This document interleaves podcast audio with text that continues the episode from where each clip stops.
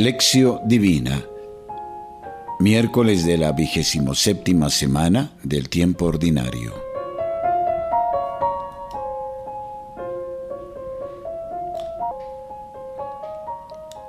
Lección.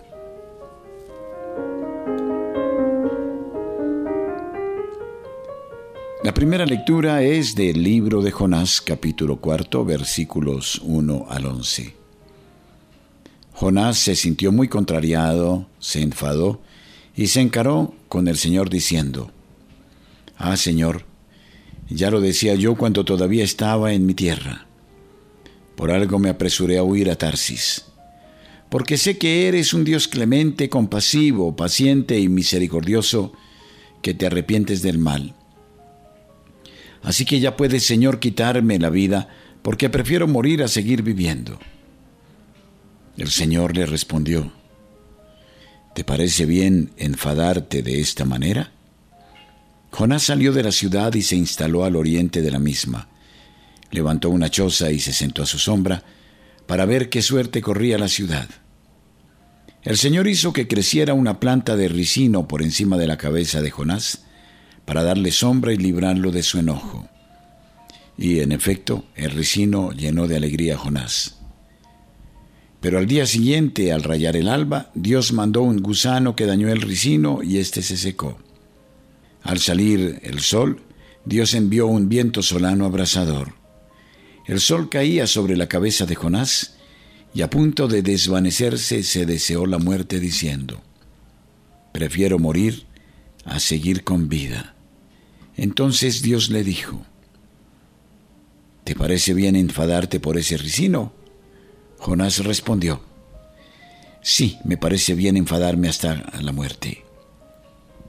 El Señor replicó, tú sientes compasión de un ricino que tú no has hecho crecer, que en una noche brotó y en una noche pereció. Y no voy a tener yo compasión de Nínive, la gran ciudad, en la que hay más de 120 mil personas que aún no distinguen entre el bien y el mal y una gran cantidad de animales? Palabra de Dios. Te alabamos Señor.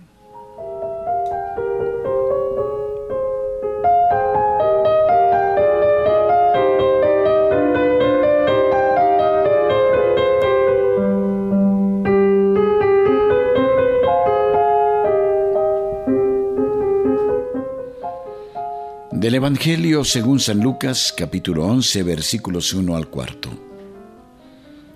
Un día estaba Jesús orando en cierto lugar.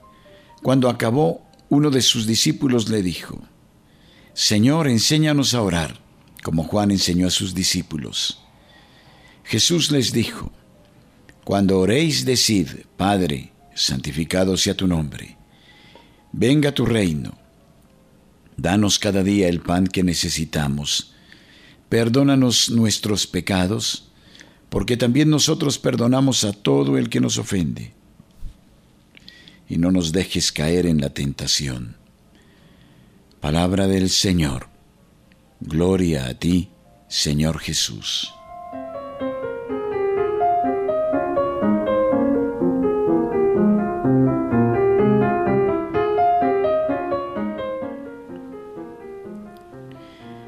Meditación.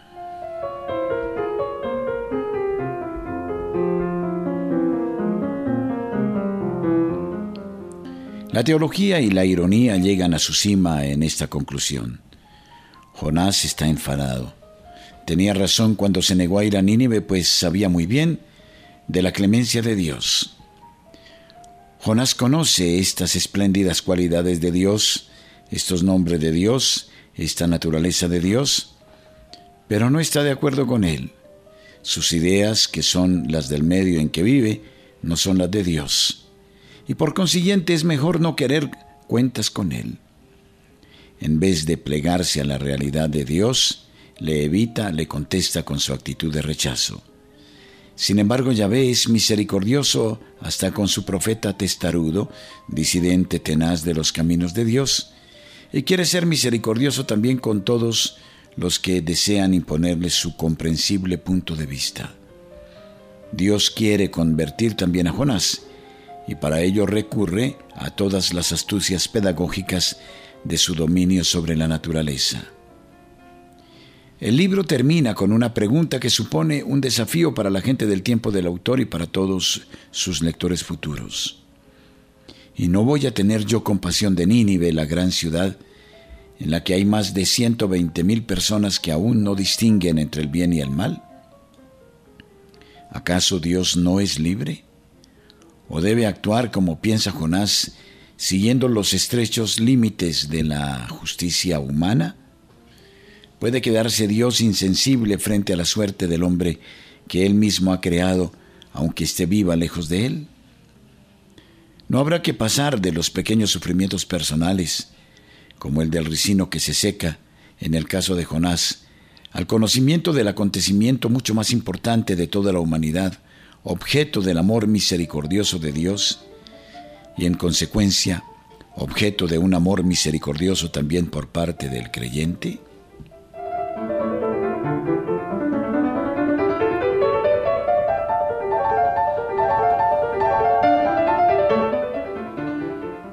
No basta con hacer y escuchar. También es menester orar y orar de manera justa, a partir de la visión de Dios. Jesús, al enseñarnos a orar, nos dice que el Dios al que nos dirigimos es un papá que da su reino a quien se lo pide con confianza. El Padre nuestro nos ha llegado en las dos versiones de Lucas y Mateo.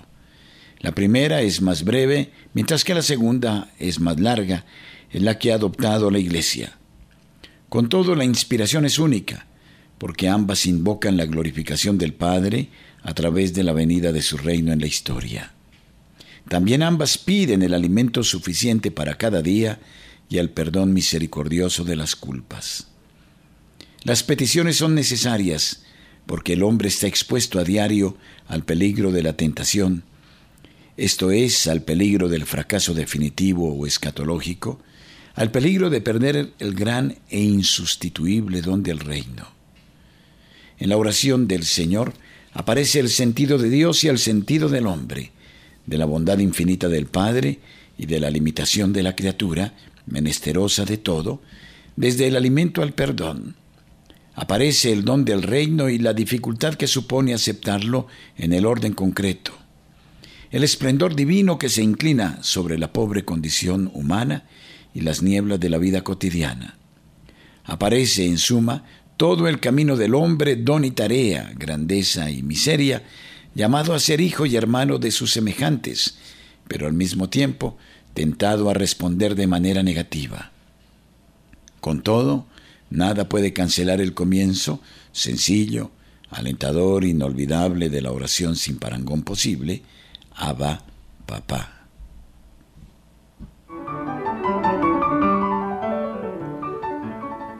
Horacio. Oh mi Señor, tú eres bueno y paciente, lento a la ira y misericordioso. Hoy te pido que me infundas tu espíritu para que yo pueda tener un corazón semejante al tuyo y aprenda a obrar y a orar según el ejemplo que nos has dado en tu Hijo Jesús. Sabes que yo también caigo con frecuencia en el error, pero no me condenes, no dejes que sea presa de la tentación dame tu perdón. Perdona mis pecados para que yo pueda hacer lo mismo con mis hermanos, aun cuando eso signifique humillarme ante ellos, demoler el muro de mi orgullo, arriesgarme a sentirme rechazado. Ayúdame a tener un corazón humilde, que no solo sepa ser misericordioso, sino que no juzgue ni condene a ninguno de los que se equivocan. Rompe mis defensas, desgarra los diafragmas que ofuscan la luz que viene de ti hace resonar en mi oído interior la fascinación de tu voz.